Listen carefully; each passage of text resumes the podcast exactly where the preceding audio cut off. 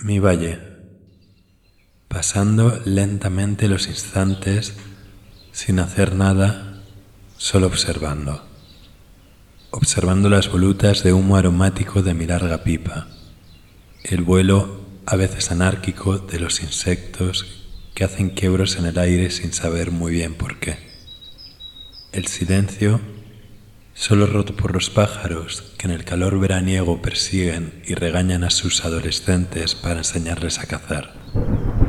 Un trueno lejano, bronco, estridente, solitario, pasando lentamente como un instante. Y la suave brisa que mueve lentamente los redondos frutos del tilo. A lo lejos, una campana el pueblo, la iglesia. En lo cercano, las gruesas gotas de lluvia que golpean sus acorazonadas hojas, refrescando de repente la tarde de julio. Larga, tediosa y calurosa tarde que pasa más lenta que los instantes. Y las volutas escapan voladas por la brisa ya húmeda, al igual que los pensamientos pero no así los instantes, que he aprendido que apenas pasen. Ya el rumor de los insectos decrece, es por la lluvia. Vuelve blanco el trueno, mezclándose con el trinar de las aves y con el tintineo de las gruesas gotas. La nada pasa y se convierte en el todo, lánguidamente, plácidamente como una voluta, como un instante que adormece la voluntad y la conciencia pasando lentamente, casi sin proponérselo, al igual que los recuerdos, algunos lejanos, algunos recientes que mantienen viva la vida y el ánimo, aunque solo sea por un instante.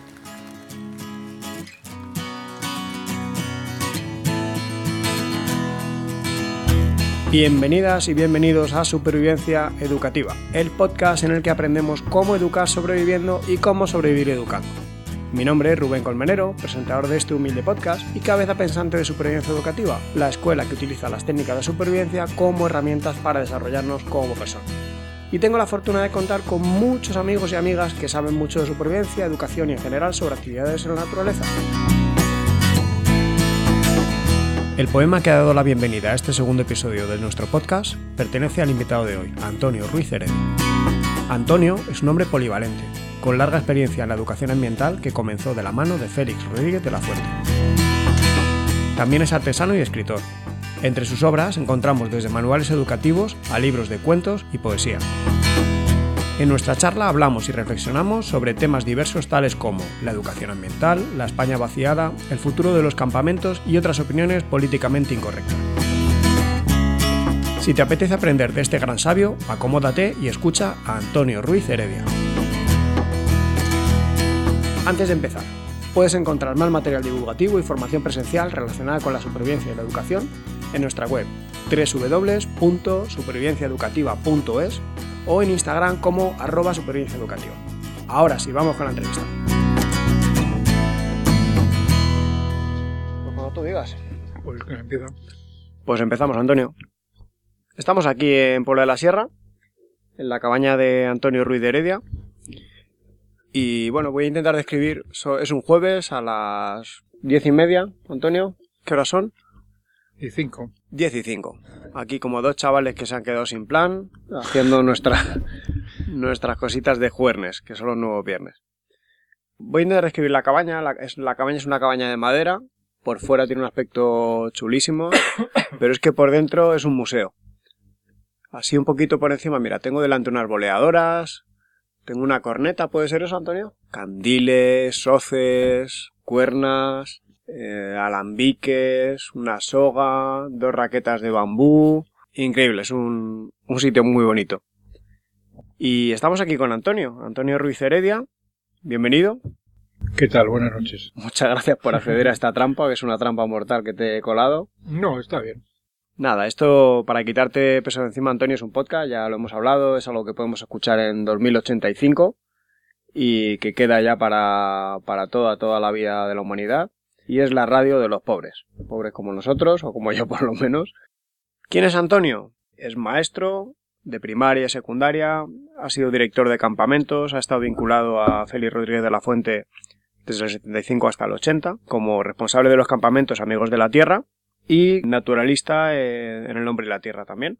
Ha sido director de una naranja escuela en el Valle del Río Gévalo. Director también, eh, bueno, ahora mismo es eh, director, ese es el cargo que ostentas, director del Molino de Arriba. Pues sí, más o menos. El que esté jubilado.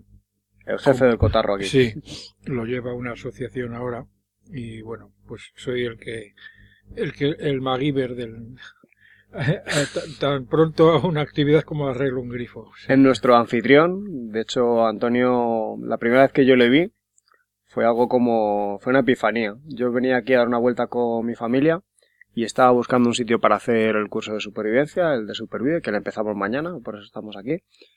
Y todo el mundo me daba larga, es que no, porque no se puede acampar, porque no sé qué, porque no sé cuántos, unos que sí, luego que no. Y entonces me viene aquí con la familia por la sierra y me encuentro a Antonio en su porche, estaba tu, tu señora, y estaba, pues le faltaba la escopeta y mascar tabaco, porque estaba ahí con su pipa, su mecedora, y... Hola, ¿qué tal? No sé si nos hemos metido en una finca. Sí, hemos estado aquí. Bueno, ¿y esto qué? Pues es un molino. Ay, pues yo estaba interesado en hacer un curso. Y bueno, total que todo fueron facilidades y la verdad es que estamos muy contentos. Este es un lugar magnífico y por eso hacemos aquí el, el curso. ¿Qué más hace Antonio? Pues Antonio es escritor. Bueno, Aparte- aprendí de escritor. Bueno, cuando ya has escrito varios libros, yo creo que ya has aprendido un poquito. Algo, algo, pero vamos, no es. no se puede presumir mucho tampoco. Es un hombre modesto. Antonio, para ponerlo en contexto, es maño, es un hombre maño y, y bueno, creo que tiene carácter, tienes el carácter típico maño. Eh, algo me queda. Se sí, te queda ahí. eh, aquí exiliado en la en Madrid. Pero bueno, como es la sierra y es lo que llaman ah, lo que llaman ahora la Sierra Norte, que ha sido toda la vida la Sierra Pobre, porque aquí se diferenciaba este el rincón de, de Madrid se diferenciaba de, de la otra sierra, de la de Navacerrada y Cercedilla y eso, en que ahí estaba el esquí, los turistas, los chalés y tal, estas cosas. Y aquí en este lado, pues a la derecha de la Nacional 1, A1, Madrid, Burgos y Lund, pues eh, no había unas, eh, unas carreteras en condiciones, ahora ya por fortuna están todas asfaltadas, eh, pero vamos, seguimos igual, seguimos sin médicos, seguimos sin escuelas, seguimos sin nada, pero es, esto es, eh, esto es España vaciada, ¿eh? Sí, sí, total, total. Aquí mm, en el pueblo somos 67 o 68 personas censadas. Y el término municipal es muy grande. Me parece que es un habitante y medio por kilómetro cuadrado, una cosa así. Eh, a lo que... Lo cierto es que a mí me encantaría acabar viviendo en un lugar así y bueno, ahora yo tengo dos chiquillos, una niña y un niño y claro, uno de los grandes problemas es primero que mi mujer siendo maestra le iba a tocar chupar coche todos los días muchísimo porque no iba a poder estar en, en la Puebla, los niños que iban a tener que chupar autobús también y bueno, es un problema, claro. Sí, Nos- sí, hombre, aquí vino hace años una cooperativa de, de chavales de, que una- hicieron una cooperativa, una cooperativa ganadera, eh, pero todos licenciados, veterinarios, eh, agrónomos, forestales y tal, salieron la manta a la cabeza y tienen ovejas, tienen mm, cabras, tienen, eh, han conseguido un, sí, han conseguido permiso para, después de muchísimos trámites, unos trámites agobiantes, eh, tremendos, para poder eh, legalizar el queso que hacen, porque si no era ilegal, o sea, ya- sabes cómo funciona aquí la, la cosa, y tienen niños, entonces empezaron a tener niños, entonces algunos, eh, cuando los chavales han tenido 13, 14 años, pues al- algunos y algunas se han, se han bajado a Buitrago o a otro sitio, porque no le es queda que- otra. es que de Buitrago a la Puebla son 30 kilómetros y hay que subir y bajar un puerto. Y claro, en invierno viene el autobús, ¿eh? Viene el autobús escolar. Pero joder, es que... Hay que levantarse a las 5 de la mañana para llegar a las Sí, sí. 8 a Buitrago, claro. eh, claro, en Buitrago hay escuela. eh, infantil y hay un instituto, pero es privado. El instituto público está en la Cabrera. Y no veas. Entonces es, es lo de siempre. Y, y bueno, pues de todas maneras siguen naciendo algún niño.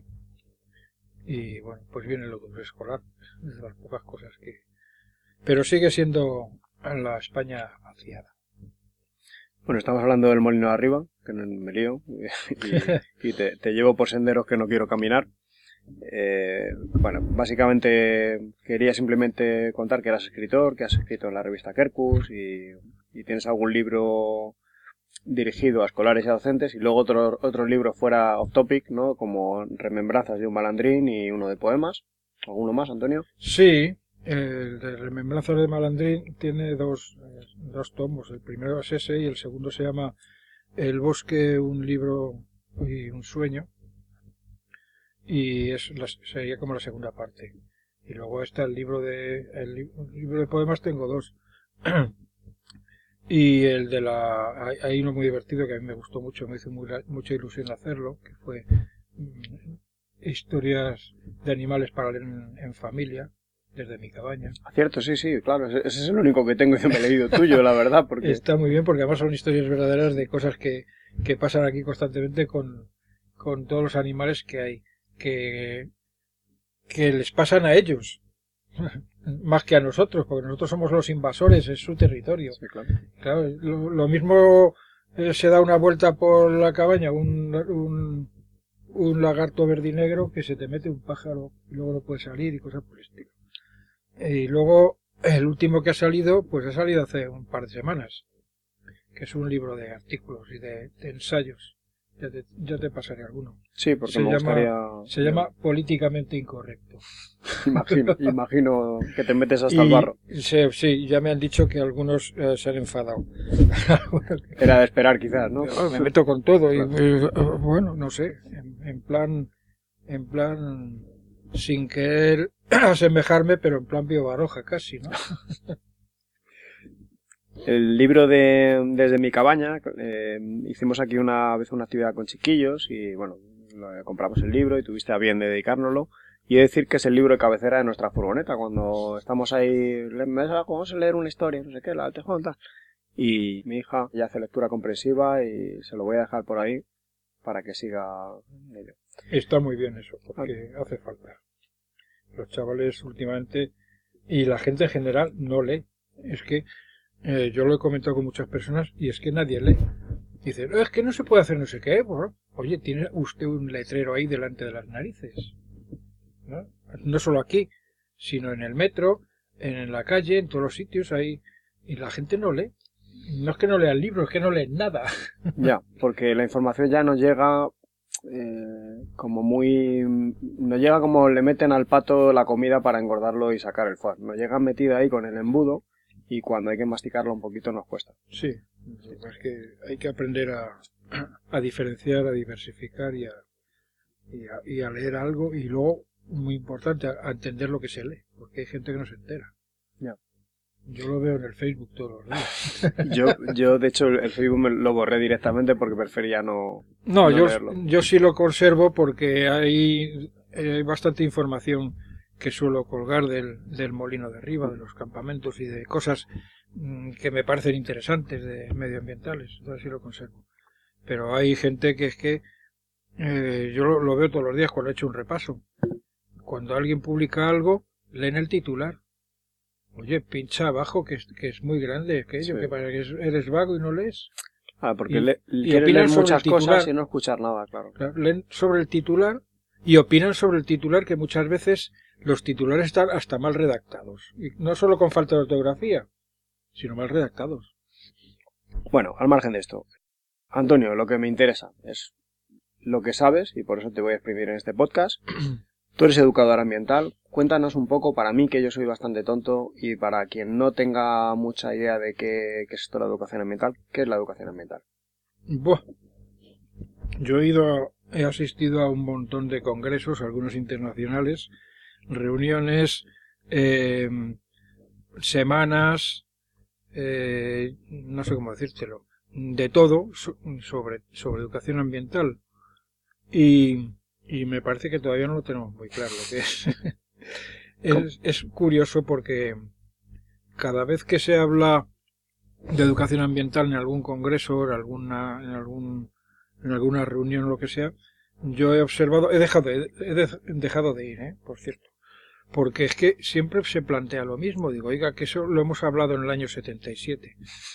Eh, Sí, pero es que no sé qué. Bueno, vamos a ver, usted no lee, eh, no, no se ha enterado de, de los resultados de unas conferencias o vienen aquí de nuevas y, y planteando lo mismo. Es que es muy aburrido.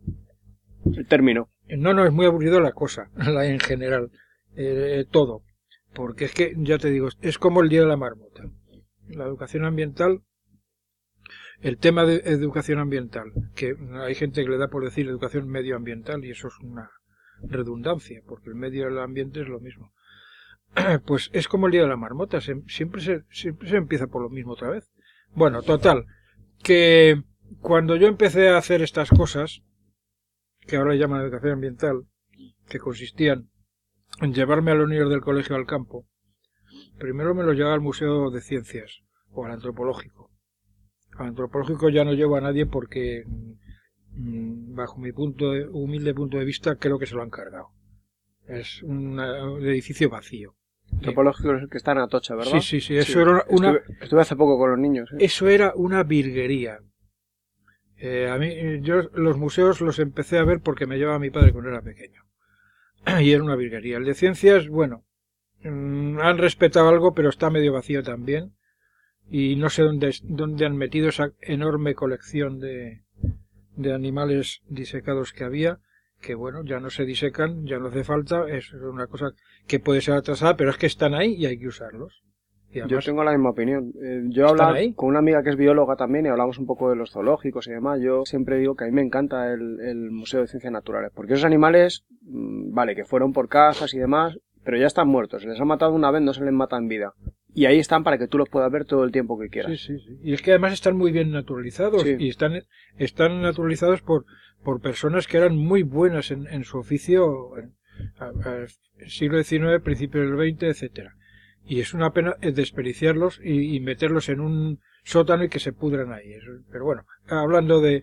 eh, para no irnos por las ramas. Perdona, un, desde aquí, si nos quieres patrocinar el podcast, yo borro esto, me retracto y salta Pascuas, ¿eh? Si suelta la gallina. No, se pueden criticar los zoológicos. Yo, Sí, claro. yo los critico bastante.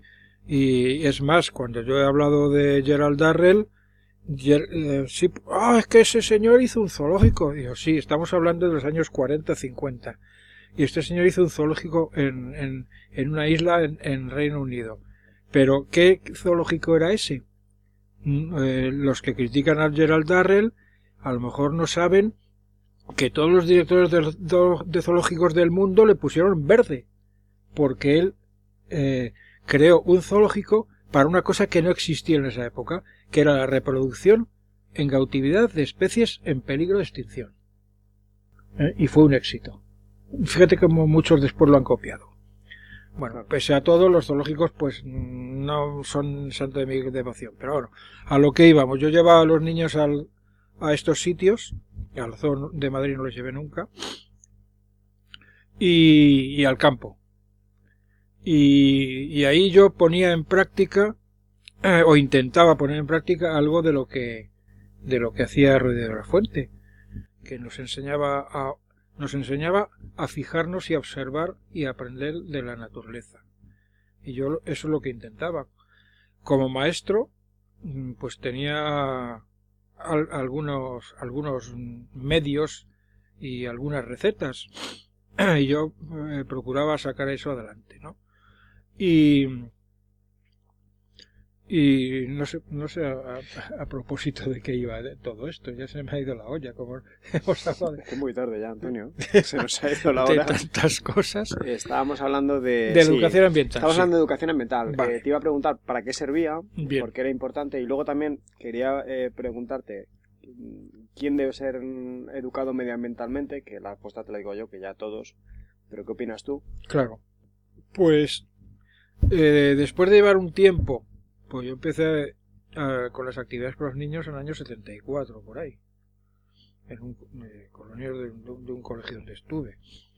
Y en el 77 que ya estábamos, ya habíamos creído la asociación AEBDEN en, en Madrid, el secretario general, que era José Manuel de Pablos, me, dio unas hojas arrancadas de un libro, no sé por qué no me dio el libro, a lo mejor las había eh, conseguido de alguna manera subverticia o algo, que, hablaban del, del, del Congreso Internacional en Tbilisi de Educación Ambiental, el primer Congreso Internacional. Y yo me quedé alucinado, porque eh, lo estuve leyendo se ponían unas normas, Tbilisi, ¿eh? en Georgia, era todavía la Unión Soviética. Y tú fíjate, y yo me quedé alucinado. Como yo había indagado bastante en estos temas también, sabía, ahora sé, ahora sé más porque he indagado más, pero en esa época sabía algo de las experiencias que Giner de los Ríos y sus compañeros mm, eh, profesores, catedráticos y tal, eh, habían llevado a cabo en España desde finales del siglo XIX, principios del XX, hasta que los encarcelaron una y otra vez, luego los volvieron a soltar, porque claro, aquello era políticamente incorrecto. La coeducación, el llevar a los niños al campo, el bañarse en los riachuelos, el hacer ejercicio físico, eso estaba mal visto porque la educación en esa época ya sabes quién la llevaba. Vaya gentuza. eran hippies, no sé, algo raro. La, educación en aquella época estaba en manos del, clero. ¿Eh? La educación pública. Entonces es curioso porque mientras que ahora defendemos la, educación pública eh, en contra de la privada, en aquella época era al revés. La educación pública era la que llevaban los clérigos, que segregaban las escuelas, los niños y las niñas cada uno por su lado, y, y les enseñaban a las niñas a coser y a bordar y a los niños a, a, otras cosas, no sé a qué, pero a otras cosas. A mandar. A los niños a mandar. A mandar, o no sé, carpintería y tal, pero. Eh, mm, Ginero de los Ríos y sus compañeros, pues crearon eh, la ILE, la Institución Libre de Enseñanza, y era privada, en contraposición a lo que es ahora. Bueno, pues entre unas cosas y otras, yo me fui haciendo mi composición del lugar y llegué a la conclusión de que mm, eso que estábamos haciendo con los chavales es lo que llamaban educación ambiental. Aquello fue evolucionando, mm, yo empecé a asistir a congresos y a reuniones y a cosas por el estilo, me hice, me hice mm, ya años después de la Asociación Española de Educación Ambiental eh, y participé en uno de los congresos que se hizo, en alguno de los en el último no he podido porque me pillaba muy lejos. Yo estoy aquí en la Puebla y eso era, eso era en Alcalá de Henares. Entonces me pillaba bastante mal, porque duraba tres días. Entonces en la, Asociación Española de Educación Ambiental pues trabaja muchísimo en, estos temas y ahora se ha, se ha diversificado más, se ha ampliado más. Ya no es puramente lo que en un principio era temas exclusivamente de, de naturaleza, sino que se ha ampliado y se ha diversificado en el sentido de que se habla de, del medio ambiente urbano y las actividades que se pueden llevar a cabo allí también, el estudio de la, del, pueblo, del barrio, de, la ciudad, eh, el, el, funcionamiento de la sociedad, de las personas. Eh, ahora ya se está hablando también, yo creo que cada cosa tiene su espacio.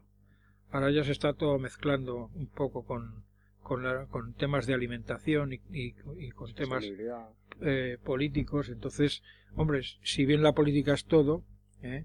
políticos en griego es eh, lo que concierne al ciudadano, en contra de, de y yo me gusta decirlo, ¿no? Idióticos, que es lo que idióticos es lo que no interesa al ciudadano. de ahí cada uno que saque sus conclusiones, ¿no? Y, porque hay gente que dice, no, es que a mí no me gusta la política. Hombre, no sé. Eh, ¿Usted qué hace? ¿Te, gusta ir pues al hospital y que te atiendan? Claro, ¿te gusta es, que cualquiera, todo es política. Claro, todo es política, ¿no?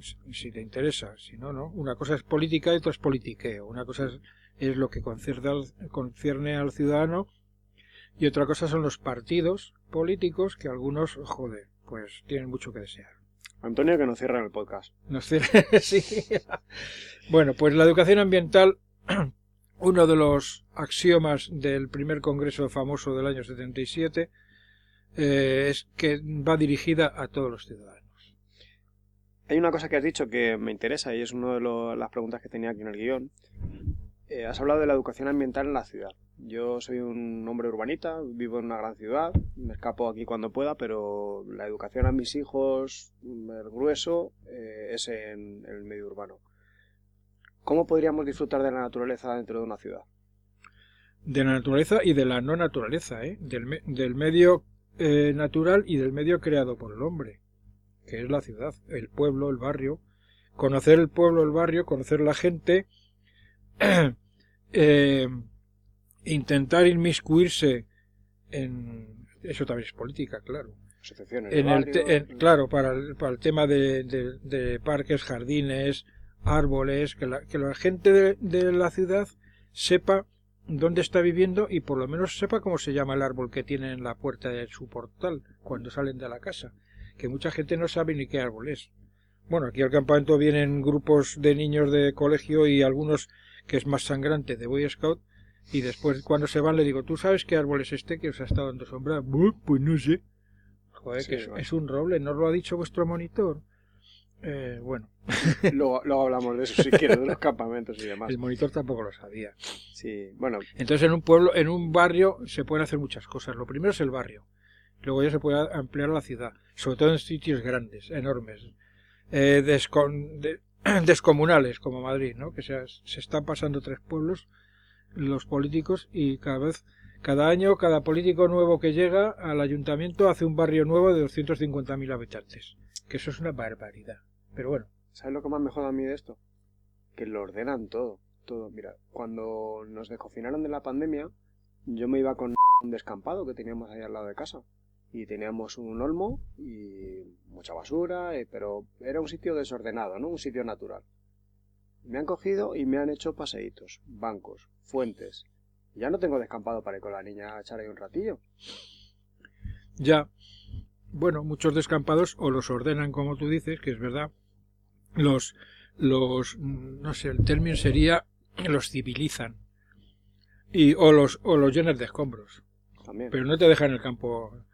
No, es que esto es un campo que no. Hombre, este, este era un campo que hay alrededor de Madrid.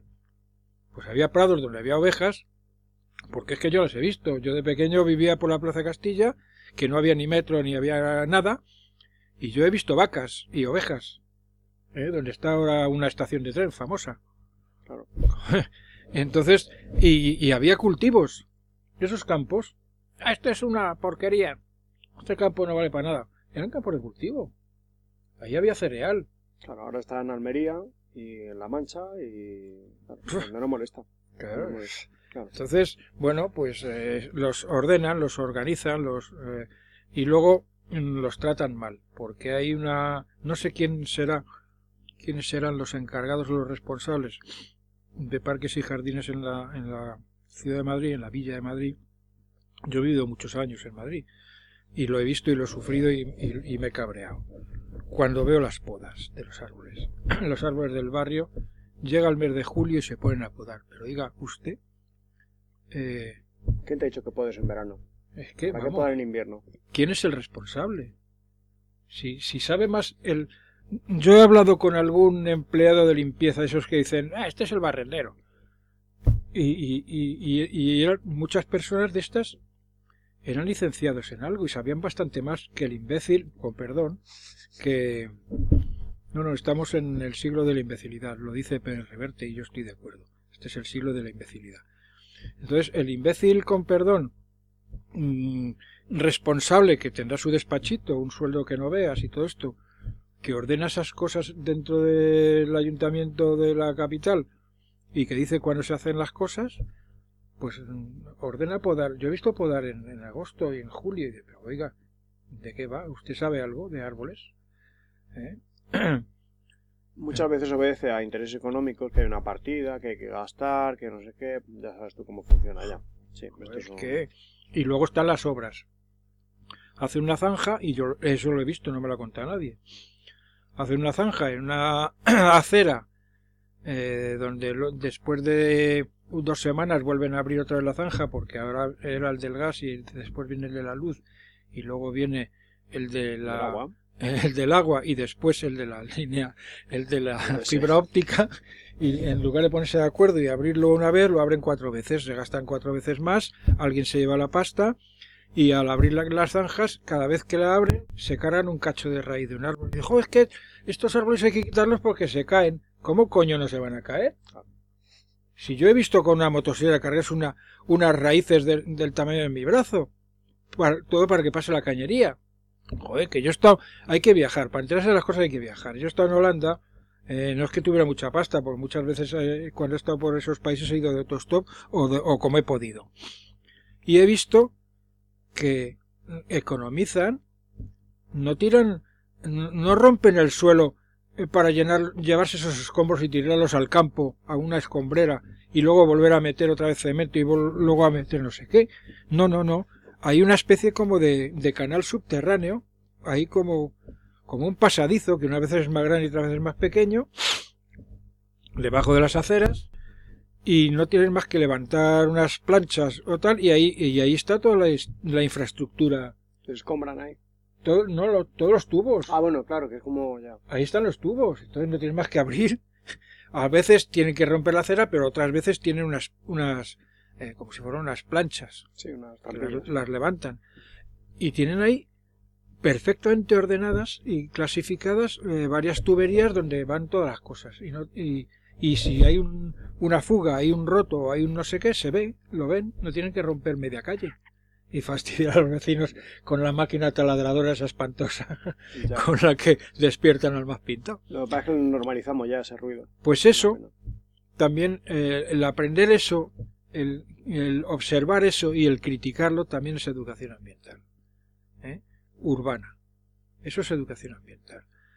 Y la solidaridad con la gente de, que está en la calle y que no tiene medios de vida también es educación ambiental. Si es que, hay- es que eh, es educación del medio que tenemos alrededor. No solamente la defensa de los animales y de los paisajes y del, y del entorno. Porque ahí yo, yo he tenido varias mm, eh, disputas con colegas. Yo no soy eh, en absoluto corporativista. No lo he sido nunca. Y entonces, como no lo he sido nunca, pues he tenido broncas con mis colegas. Porque estoy hasta las mismísimas narices de profes que confunden la educación ambiental con las ciencias naturales. Y no, señor. No es lo mismo. Es, un- es, la educación ambiental es una cosa mucho más amplia y no es solamente hacer listas de pájaros, de peces, de insectos y clasificaciones y, y- ya está. No, no, no. Es, es- es mucho más. Y hay, hay, antes mm, nos la teníamos que crear nosotros y bucear y buscar por todos lados. Ahora hay literatura, para que quiera encontrarla, claro, sobre educación ambiental por un tubo. Y hay gente muy buena escribiendo, escribiendo cosas y, y llegando a conclusiones. Eh, muchas veces se llega a conclusiones más a nivel privado que en congresos. Pues ya te digo que el día de la marmota eh, se nos da muy bien a los especialistas. mucho, en- mucho académico y poco. Sí, sí, poco y, hay mucho teórico. Y está bien. Hay que teorizar, pero luego hay que ponerlo en práctica, si no, no vale para nada. Cierto.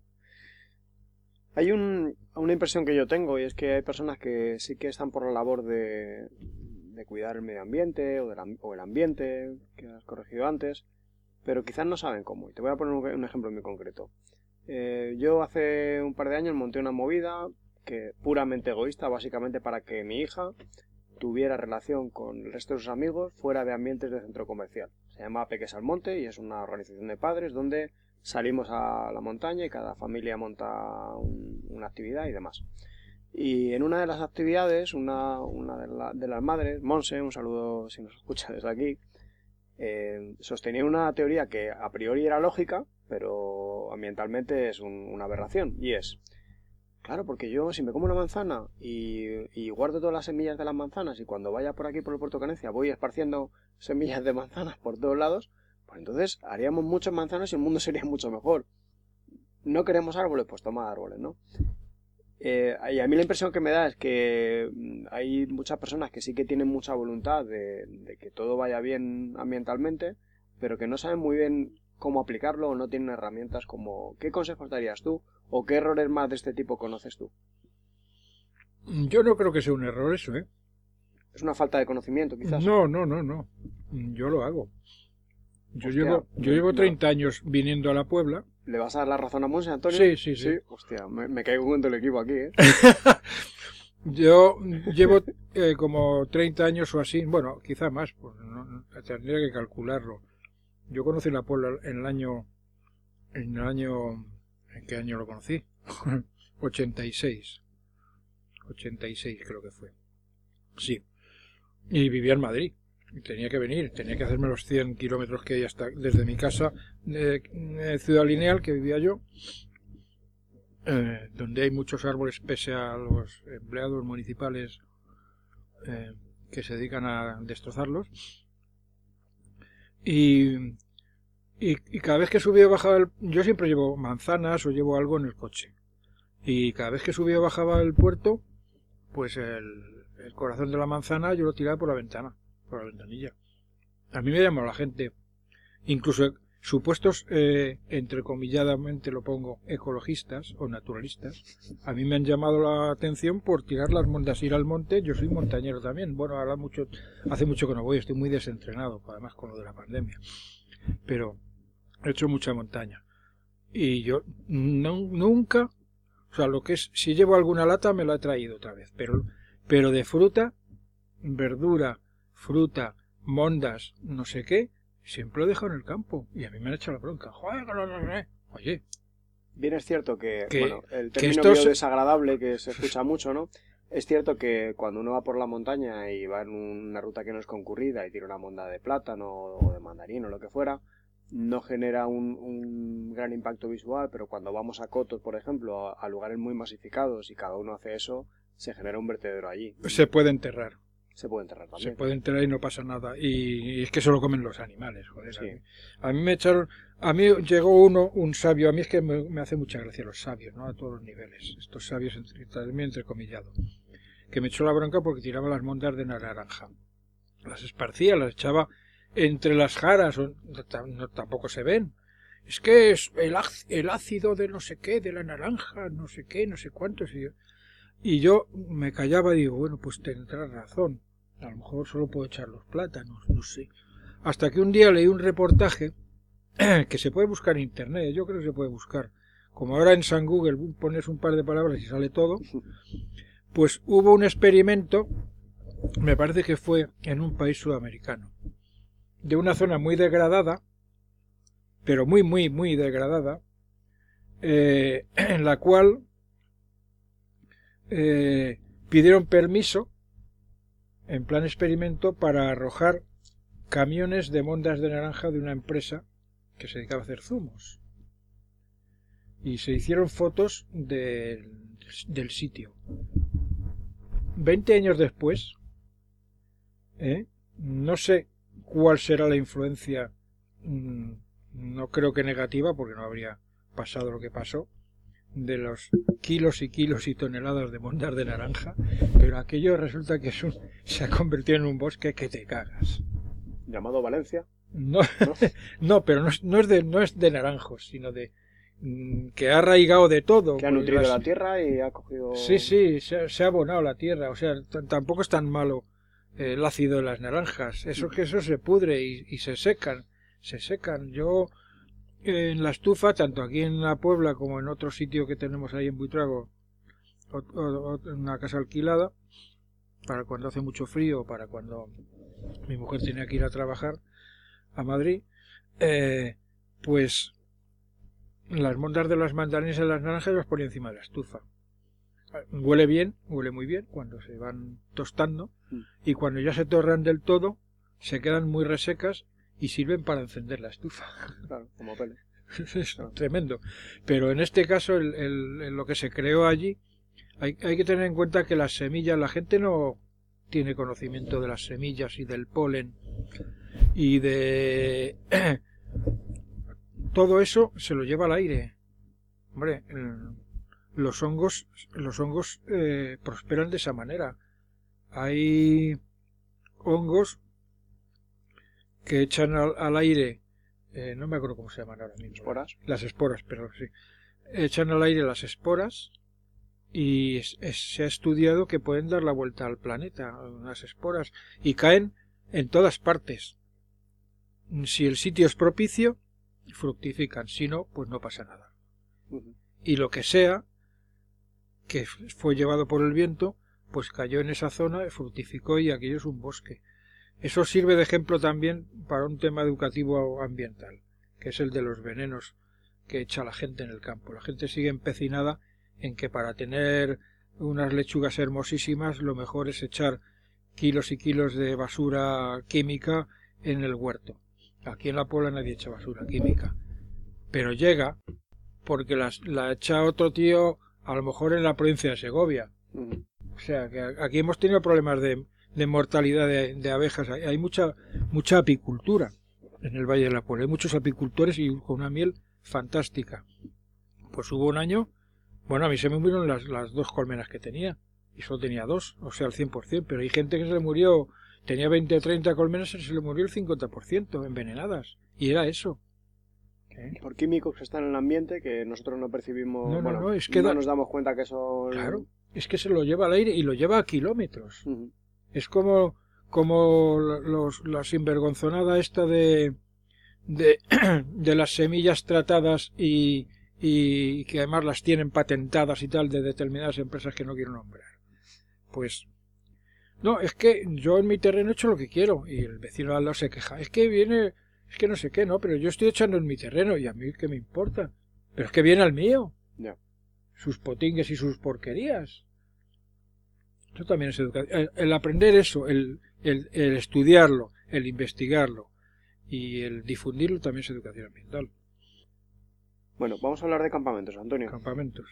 Háblanos un poco de tu experiencia como naturalista en el programa El Hombre y la Tierra, eh, tu, tu, trato con Félix, no sé si tenías trato o no tenías trato, eh, ¿Y cómo fue la experiencia de estar al frente de los campamentos para los jóvenes que organizaban? Sí, pues eso fue muy interesante porque yo estuve en los campamentos casi de casualidad. Yo era de. Yo me hice sociedad en el año 71. Me hizo feliz además. Eh, porque yo fui a un despachito. Es cuando hablaban en la radio y en la televisión se empezaba a hablar de estas cosas y los que eh, los jovencitos pues flipábamos en, colores y en estéreo. Yo fíjate, en el año 70, en el año 71 yo tenía eh, 19 años. Pues me fui corriendo, dijeron dónde estaba la sede, que era un piso, era un piso por la zona más o menos, por el Bernabéu por ahí, y allí estaba Félix, el secretario, estaba el secretario general, una secretaria, y ya está, tenía una oficinilla y yo llegué allí que me quiero hacer socio y ahí me hicieron y me dieron el carné. me lo firmó. Y a partir de ese momento, pues eh, cuando inauguraron el refugio de rapaces de Montejo de la Vega en Segovia, eh, Félix, el doctor como lo llamamos todos, pues eh, creó un campamento allí. Le interesaba porque él decía que los niños son los, pues, los jóvenes son los poseedores del futuro y, había que enseñarles cosas. Eh, él estaba haciendo educación ambiental.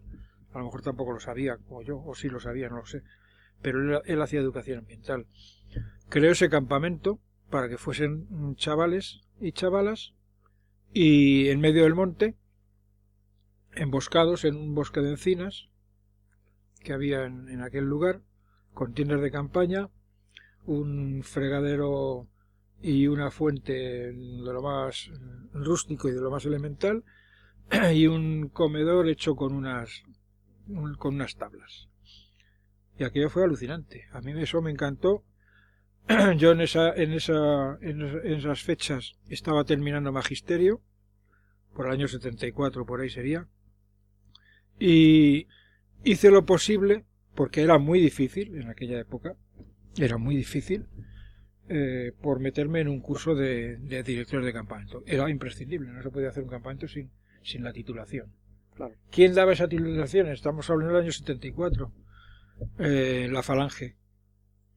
Es lo que la había. OGE, Claro, lo la había, falange, sí, el profesor que teníamos en la escuela de magisterio de una cosa que se llamaba formación del espíritu nacional, donde nos enseñaban pues todas las bondades del franquismo y Suena bien, sí.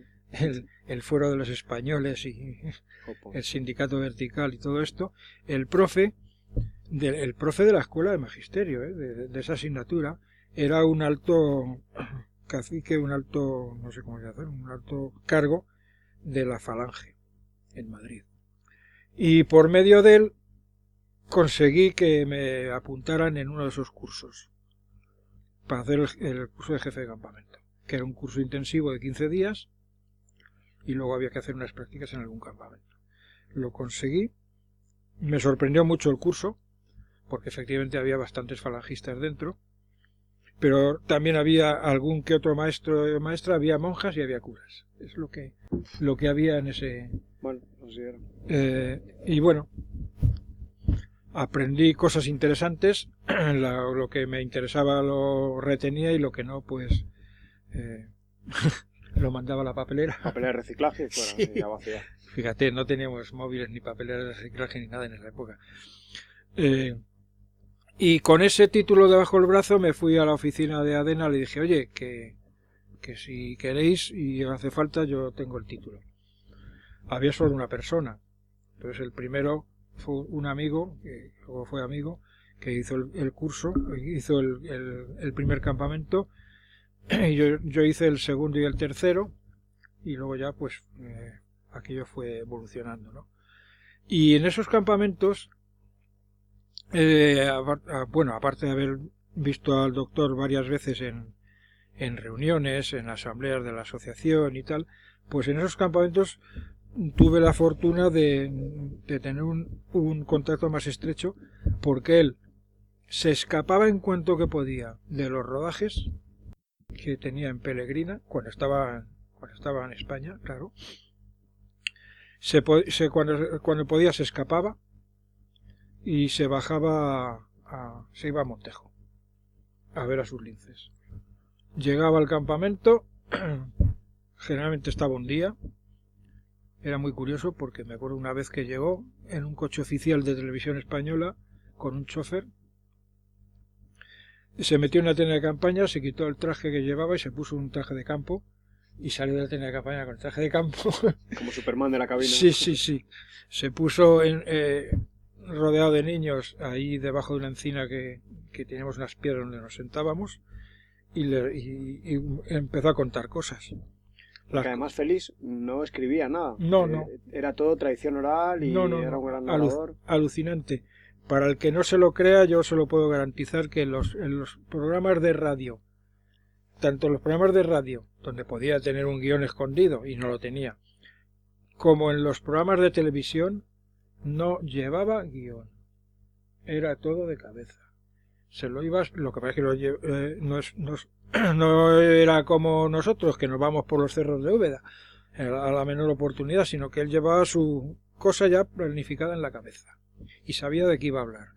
Y entonces, eh, como había habían hecho el montaje de las escenas de televisión, pues él según las iba viendo, pues las, la- iba hablando o no sé cómo lo hacía, pero era, aquello era genial. Y en, y en el campamento era lo mismo. En el campamento era lo mismo. Llegaba y nos contaba una historia. Había una historia que con, una de las historias que contó, que yo la he repetido varias veces, incluso la he reproducido en un libro, en uno de los libros, que es mm, aquello era una reserva de buitres. Entonces explicaba, le preguntaron sobre los buitres. Y entonces el doctor dijo, explicó, eh, mira, los buitres cuando se hace de día y aprovechan las corrientes térmicas para ascender, ascienden todo lo que pueden. El aire, mm, frío baja, el aire caliente sube en columnas y ellos aprovechan la- las corrientes térmicas para ir ascendiendo con las alas abiertas prácticamente sin, sin gastar energía, sin doblar las alas, sin hacer aleteos. Y una vez que están arriba, dice, decía, se reparten el, el terreno como si fuera un, un enorme tablero de ajedrez. Y desde allí observan.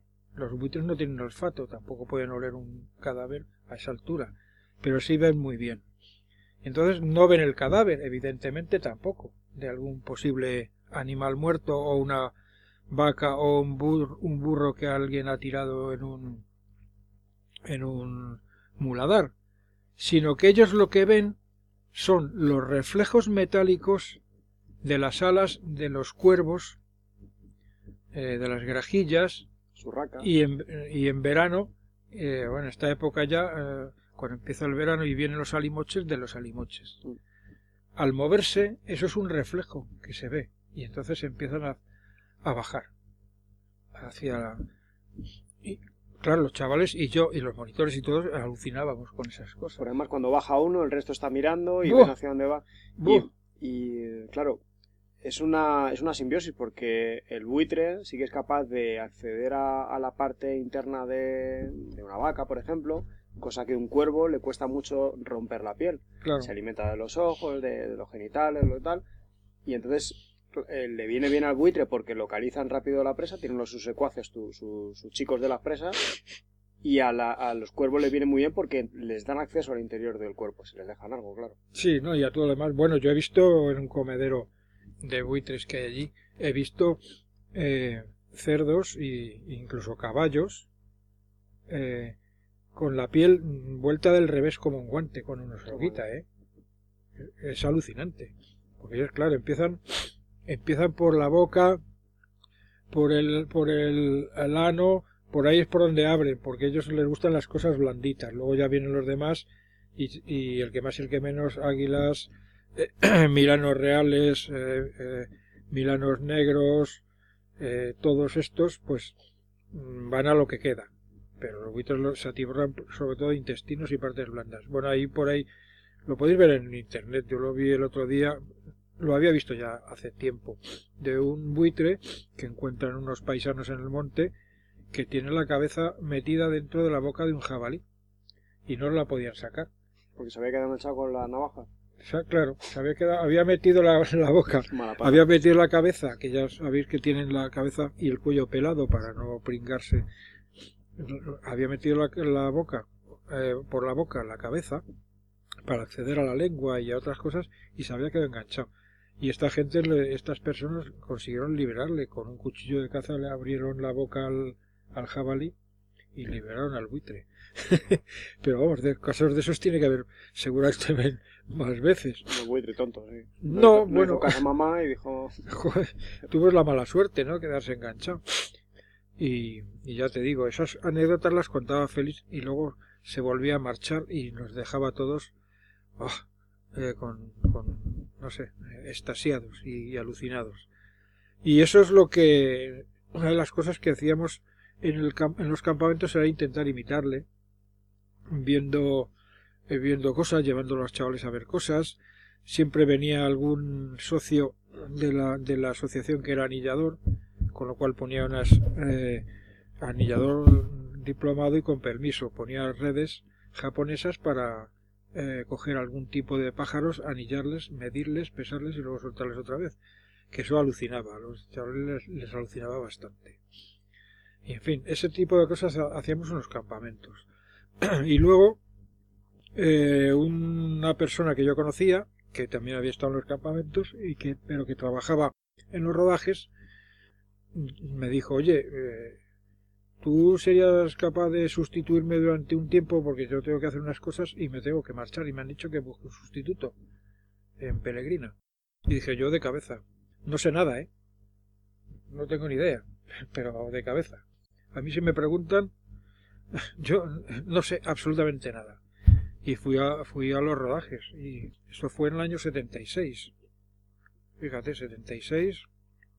Tiene 24 años. Y ahí estuve cuidando lobos, dando de comer a, a, autillos, a culebras, a, a, la, a la lince, a, lo que me ordenaban. Llegué allí y me dice Aurelio Pérez, ¿usted tiene miedo a los lobos? Y yo dije, pues no sé. Ahora vemos. dice, no pasa nada. Mira, hay que, el truco es el siguiente. los lobos son son muy territoriales y además eh, son muy eh, tienen su jerarquía. son muy jerarcas. Está el jefe de la manada, el segundo, el tercer lobo, la primera loba, la segunda, la tercera loba.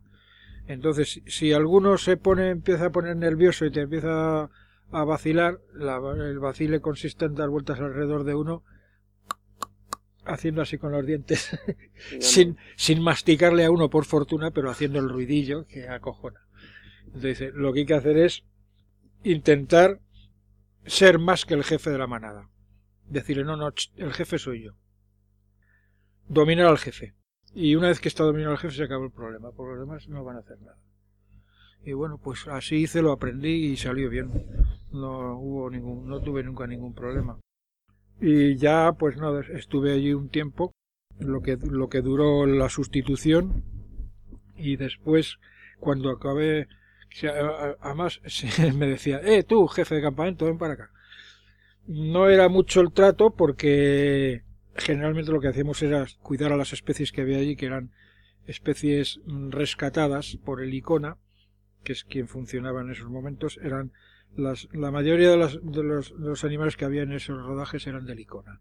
Y eran animales irrecuperables que se habían, que los, se los habían requisado a personas que los tenían ilegalmente y algunas de las aves eran de Félix directamente porque él tenía sus, sus halcones y sus rapaces y sus que de hecho uno de ellos se lo había regalado un jeque árabe, que creo recordar haber leído. Es posible, porque tenía varios halcones interesantes. Él, él, regaló algún jeque en nombre de España, le regaló algún halcón gerifalte, algún, algún, jefe, algún jeque. Bueno, hice muchas cosas porque yo me acuerdo en esa época que se fue muy divertido, pues salió en la prensa, que tenían problemas en la Torre de Londres porque se estaban, se habían quedado sin cuervos.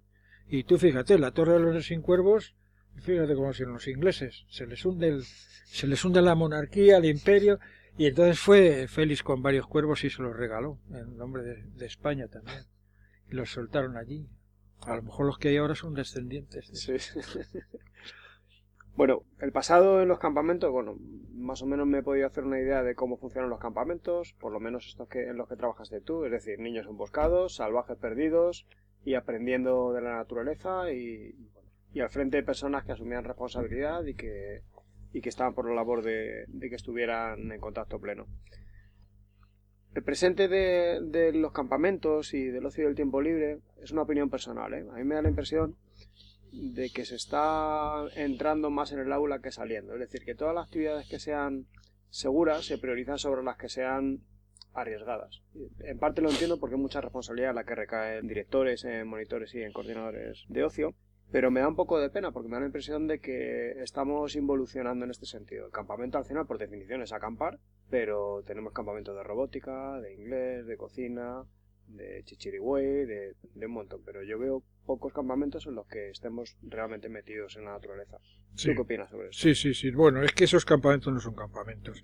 Eso es aprovechar una serie de circunstancias o de necesidades entre comillas también que puedan tener o no los chavales o los padres eh, para meterles así con calzador y de paso vender porque es más fácil vender un campamento de inglés con no sé qué con informática hombre se pueden hacer muchas cosas pero no llamas campamento es como como la cosa esta que, que salió hace un tiempo que le llaman campamentos urbanos no digas tonterías eso no es un campamento ¿eh? es una aprovechamiento del aula del colegio para tener los chavales que no pueden salir o que los padres están trabajando para tenerles en, no solo entretenidos sino intentar enseñarles también algo pues si solo, solo es para entretenerlos eso es un aparcamiento de menores. Sí no, no quiero desmerecer ese tipo de campamentos pero, creo que se aleja un poco del concepto original de acampar. Claro es que no es un campamento. Yo siempre digo lo mismo. Es que el campamento urbano no sé qué. No no vamos a ver.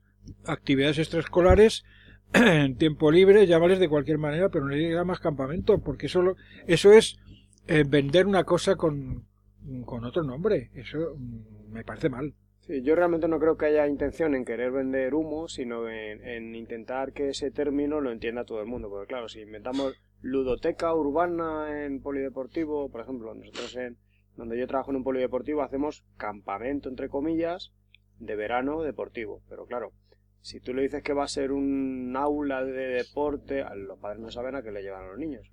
Bueno, pues habrá que acostumbrarles, habrá que utilizar, empezar a utilizar una, ter- una terminología adecuada. Es que eh, vamos a siempre vamos a lo facilongo. Sí, cierto, cierto. Lo, lo facilongo y lo que muchas veces hasta nos, nos dice y nos dicta pues el, el reportero de turno, el no sé qué, el, el, el del telediario, el, el tal. Es como, por ejemplo, la moda esta última que es que a mí me, me chirría que no veas cuando empiezan a hablar de los hosteleros diciendo mm, los, los restauradores. Hombre, por Dios. Un restaurador o una restauradora es una persona que está eh, restaurando un cuadro del Museo del Prado, un Sí. libro, una obra de arte o un, o un mueble antiguo. Una persona que se dedica a la hostelería es hostelero, no restaurador. Eso es una gilipollez, hablando mal y pronto, que se ha inventado alguien y que se ha difundido y que mucha gente la, la suelta. ¿Por qué? Porque viene de restaurante, que es una palabra francesa. Pues no sé si vendrá de ahí, pero eh, no sé, a mí me parece que está mal dicho. Bueno, porque le cobras 10 euros más el plato. Yo qué Ese sé. es el motivo, pero bueno. Es, es como tantas cosas, ¿no? Como se ponen de moda tantas cosas como cuando como cuando lo, lo de lo- las primeras pateras que decían un un, eh, un cayuco con 30 con 30 subsaharianos ha aparecido en la costa de, de no sé dónde. Un cayuco desde Cuba. Desde, ¿Desde Cuba qué, hasta aquí. ¿Desde qué me estás hablando? Si un cayuco, eh, lo, lo primero, un cayuco es una, es una barca artesanal hecha de- generalmente de un tronco de dos plazas. Y lo segundo, que es de origen americano. ¿De qué me estás contando? Pues eso es el periodista de turno. Que yo he tenido broncas con periodistas y de, oye, tus colegas dicen, "Oh, la, la, la". no, macho, tú eres corporativista. Yo no soy corporativista. Y si he tenido que criticar a un profesor, compañero mío, le he criticado. Por- o sea, tú tienes que hacer lo mismo, tienes que defender tu profesión. Y, y, y, y si hay un memo que dice tonterías, llamarle la atención, joder, y no, y no aplaudirle. Pues eso, lo, eso la, la moda de los periodistas eh, que pretenden ser originales buscándose terminologías eh, que no son válidas, porque son incorrectas Mm. como lo del cayuco. Pues esto es lo mismo, lo de la, lo de la, la hostelería es lo mismo. Es- eres hostelero, ¿no? ¿Qué pasa? ¿Que te da vergüenza? Es decir, que eres hostelero. Joder, yo soy camarero ¿y, ¿y qué? Sirvo cañas. ¿Y qué pasa? No, no soy... Y, y, y tengo una casa de comidas. En España se han llamado, casa, se han llamado casas de comidas toda la vida. Un mesón de toda la vida. Mesón, Claro, fonda, taberna, joder, son palabras preciosas. pues sí. Bueno, fin. volviendo a los campamentos, Sí. Antonio, que te lío y, al final sí. amanece aquí y seguimos charlando. ¿Cómo ves el futuro de los campamentos, el, el ocio y tiempo libre? Lo veo complicado. Lo veo complicado porque cada vez hay eh, más, no sé, la gente está muy asustada.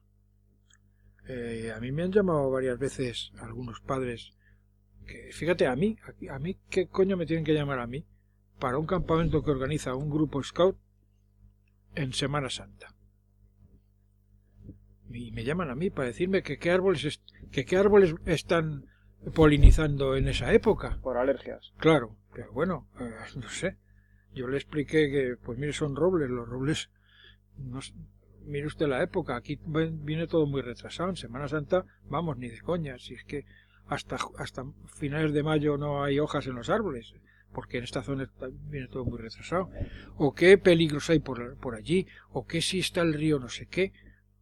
Aquí ha venido gente a ver el campamento de asociaciones o de colegios y se han asustado porque dicen no es que es que este el río ese que está ahí oiga que es un río que sí. joder No, que no sí. tobillos, es un arroyo que en el mejor de los casos en invierno como mucho en alguna en remanso a lo mejor llega un poco hasta la pantorrilla no me fastidies cosas así entonces la gente está muy alucinada muy alucinada, muy acobardada, que si los bichos, que si el campo, que luego los niños no hacen más que tropezar y caerse, pues claro, el campo y piedras, no, no hay aceras. ¿eh? Bueno, ¿qué pautas les darías a, a las personas que organizamos campamentos para que dejemos los salones y salgamos al monte?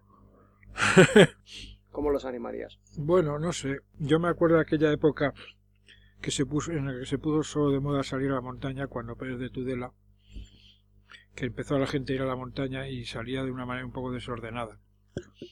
Yo creo que ahora, de, sobre todo después de la pandemia, se ha empezado a salir también de una manera desordenada. Aquí en el pueblo tuvimos unos problemas bastante graves, pues una aldea de, de 65 o 68 habitantes, sin policía municipal, sin nada más que el alcalde, el, que protestaba por algo no hacía en el menor caso y, y, si podían no, no, se ha llegado a las manos pero bueno eh, para que tengas una idea aquí había pues 30, 40 o no, no más, o 50 turismos aparcados por todas partes. Por, todas partes me refiero eh, en, entradas de caminos, en la puerta de la casa de un señor que no podía salir de su casa, eh, en las cunetas, en todos los lados. Llegó a haber como 30 autocaravanas, que aquí la única que había habido en el pueblo era la mía. Pero lo más, no pasa nada, pues la gente tiene ganas de salir y entonces, bueno, pero es que no está preparado, no hay sitio para, para aparcarlas. Y aparcaban en cualquier parte. Hasta el caso, hasta el extremo, pues digo que a lo mejor nos tenemos que, tenemos que pensar bien las cosas y calibrarlas y no salir, no salir al campo como los, los, los toros del toril cuando les abres la barrera, que salen con los cuernos por delante pisando todo. todo. Aquí llegó a ver Aquí en este pueblo hay una helisuperficie, que es una de las cosas que se hicieron bien hace años. En todos los pueblos hay una helisuperficie. Y entonces, para que pueda mm, parar el helicóptero de emergencias, hay dos aeropuertos de helicóptero de emergencias, uno en Las Rozas y el otro en Lozoyuela, en Madrid, que yo creo que son pocos, pero bueno, tenía que haber alguno, por lo menos, como mínimo, uno por cada punto cardinal, pero bueno. Y si hay una emergencia gorda, como hay 30 kilómetros de aquí a Buitrago y en Buitrago un ambulatorio donde tienen muy pocos servicios y ahora menos, sin, querer entrar en polémicas, eh, pues con el helicóptero en 10 minutos están en el hospital. Y ha habido casos graves de personas, un operario que se cortó arreglando un tejado el tejado de la iglesia, por ejemplo, con una motosierra, una persona con infarto. Llega el helicóptero y corriendo. Bueno, pues en la superficie de la Puebla había seis autocaravanas aparcadas. Con una H bien grande pintada en el suelo, porque no es algo que pase desapercibido. Sí, sí, sí. Era... Sería, pensaría que iban a construir un hospital ahí o... no lo sé, pero hay que ser, hay que ser mm, degenerado, desconsiderado, desconsiderado eh, maleducado y abusón. Eso no se puede hacer. Sí. ¿Eh? Y lo más grave fue que hubo una emergencia. Y el helicóptero vino y no pudo bajar ahí. Eso es lo más grave. Entonces, es un ejemplo, ¿no? En la finca del lado, de enfrente de la nuestra, al otro del río, oigo voces, miro y flipo en colores. En, colores, en estéreo y en de todo. Porque me veo una familia completa con, con padre, madre, niños, abuela, perro, sillas plegables, mesa plegable, nevera. Metidos en una finca. Porque el sitio molaba y le dice, oiga, que eso es una finca particular. Hombre, es que el campo es de todos. Pues no. ¿Cómo que el campo es de todos? Su casa, claro. Joder. Me si voy yo al, portal de su casa y a campo allí. Es una frase muy manida que, te vale para todos. no, me, no me jodas. ¿El campo es de todos? Pues no. ¿Eh? Hay terrenos que son municipales, hay terrenos que son del Estado y terrenos que son particulares. Porque son fincas. Es que no tiene vallas. Tiene, tiene parte de una valla. El resto no. ¿Qué pasa? Aquí la gente no ha vallado nunca a las fincas, saben dónde está el mojón, ¿para qué tienen que andar vallando la finca? Luego las vallan todas y ustedes se quejan porque no pueden pasar. Hombre, por favor. Pues cosas de esas, muchas. Entonces lo que hay que hacer es intentar por todos los medios eh, eh, informarse, eh, enterarse de las cosas, de dónde vamos, a qué vamos, qué se puede hacer y qué no se puede hacer. Lo que no se puede hacer es ir como digo, como los toros en San Fermín, que abren la, puerta y salen todos corriendo, no se puede hacer eso en el campo. Hay que, es que hay que informarse, es que cuando uno va a un sitio tiene que saber lo que se puede y lo que no se puede hacer, y lo que se va a encontrar ahí y, lo, y, y, cómo se puede divertir y qué cosas va a haber. Es como los, como muchos padres jóvenes que les ha dado ahora porque no se sacrifican en nada. Entonces, resulta que nos ha pasado ya dos veces en el Museo Arqueológico. ir al museo arqueológico y encontrarnos padres matrimonios que van los dos con un niño pequeño de la mano de dos años y un bebé en el carrito. ¿A qué coño vas tú con esos niños al museo arqueológico? Si luego resulta que el de, el, el de dos años lo sueltan y anda por ahí metiéndose entre las piernas de la gente, sobándolo todo, con el ujier detrás persiguiéndole, porque los papás están charlando con otros papás que también estaban haciendo lo mismo. Y luego se ve... te, pilla ya en, otra, en otro rollo, Antonio. Pero claro, yo, yo estoy metido en esa vorágine. Que todos hemos tenido niños y si no podemos, y si no podíamos ir, no hemos, nos hemos jodido y no hemos ido o los hemos dejado con la abuela o hemos esperado que crecieran. Pero te voy a decir por qué van, que, creo que se te escapa. Es porque en educación infantil uno de los temas estrella que es recurrente es o la prehistoria o Egipto. Entonces, como cada vez hay que hacer más trabajos, te toca ir con tus hijos a Egipto, a, la zona de Egipto del arqueológico, a investigar a Osiris o a Isis y entonces tiene que hacer una exposición. Pero si no investigan nada, que lo ven. si yo les he visto, además dos veces los hemos visto, mi mujer se tirado de los pelos, porque además es licenciada en historia y, les, le fastidiaba un montón. ¿Tú sabes lo que es eh, que se junten dos o tres y se pongan a charlar con los carros atravesados en medio que no dejan pasar a nadie? Pues claro, armar un aparcamiento en batería de carros, de, coches de niño pequeño. Antonio, perdónanos a los padres porque no, pero, no dormimos, Antonio. Apiádate de nosotros. Mira, que todos hemos tenido niños. Que lo ¿Eh? Todos, y, es como, como cuando fui a Río Lobos hace unos años y me lo encontré que estaba asfaltado medio cañón. Y digo, pero bueno, ¿qué es esto? y me dice, asfaltado, ¿eh? Que yo lo he publicado en el Kerkus también asfaltado. Tres kilómetros asfaltados prácticamente hasta la ermita de San Bartolo. Y, le pregunto a un tío que había ahí una garita y le digo, oiga, pero ¿y esto?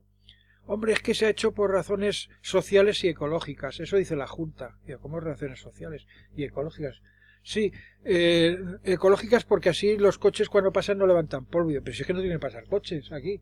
Y, y, las eh, sociales, y, hombre, pues para que los pobres las pobres personas minusválidas con silla de ruedas puedan pasar y los papás con los coches de los niños digo pero me cago en, en, en, en bendito si cuando hemos ido al campo con los niños los hemos llevado una mochila ¿para qué coño quieres llevar al, al, eh, el cochecito del, niño a un, al campo y además si lo quieres llevar hay coches todoterreno para cochecitos de, bebé el, el, el, el bebé de un añito que se pone a vocear en medio del Museo Arqueológico y cuando está la gente escuchando un vídeo y, los papás, muy amables ellos y muy educados, cogen y se meten dentro también a ver el vídeo con el carrito y el niño. Como al niño le importa tres pepinos aquello y no entiende de qué va y encima está a oscuras, se pone a vocear. Y está saboteando a, a 30 personas que quieren ver un vídeo. Y luego el, de dos años corriendo por todas partes, sobando todas las cosas del museo, con el ujier detrás eh, al borde de un infarto. Eso, mm, perdóname, pero es mala educación. Y si hay alguien que tenga, sea medianamente sensible, al, del, al profe del colegio, que a lo mejor es todavía más anormal, insisto, yo no, como no soy corporativista, no tengo pelos en la lengua en decir esas cosas, de que vayan a ver el museo arqueológico, le oiga, mire, no. Ni...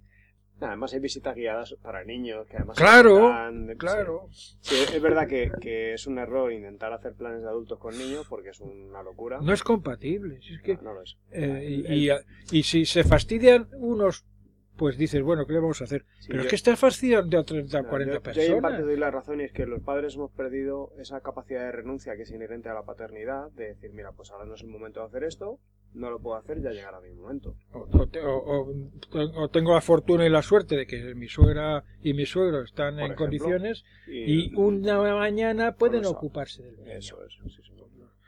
Pero, joder, me parece ah, absolutamente egoísta eh, y esas, eso no lo sabía yo. desde aquí perdona a todos los padres que escuchan el podcast, que los queremos mucho. Sí, sí, pero, pero hay que pensar en los demás.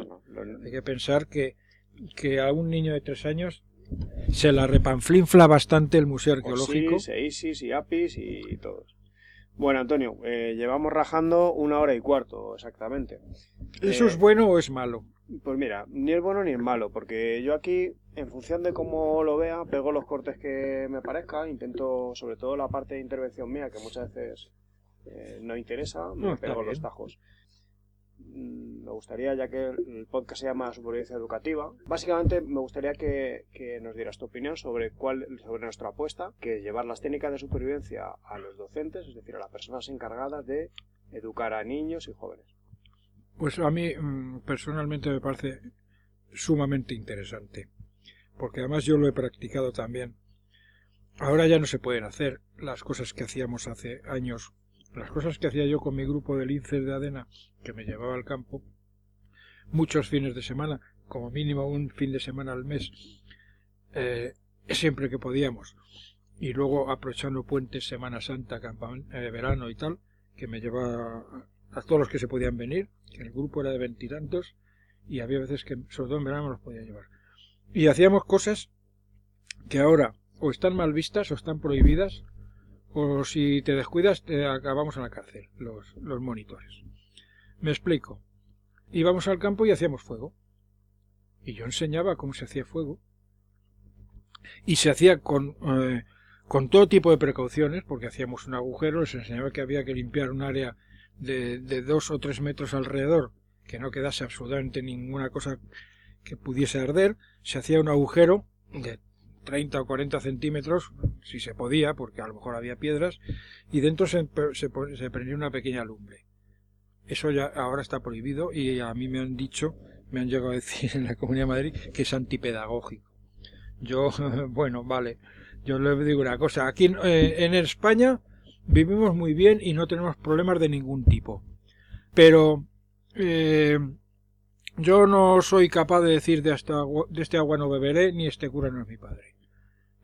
Igual que han pasado cosas con- en Bosnia ¿eh? y, y en, y en más sitios y están pasando ahora en otros en otros sitios también en, en, en, en Europa. Es verdad que aquí en España eh, los niños por lo general no tienen una necesidad imperiosa de hacer fuego porque viven en lugares muy cómodos y el hacer fuego no depende de su vida. Pero creo que hacer fuego es Aprender, algo positivo. aprender. Aprender por qué hacemos fuego, de dónde viene el fuego que hacemos y de hacerlo se, se aprende la prevención. Sí, sí.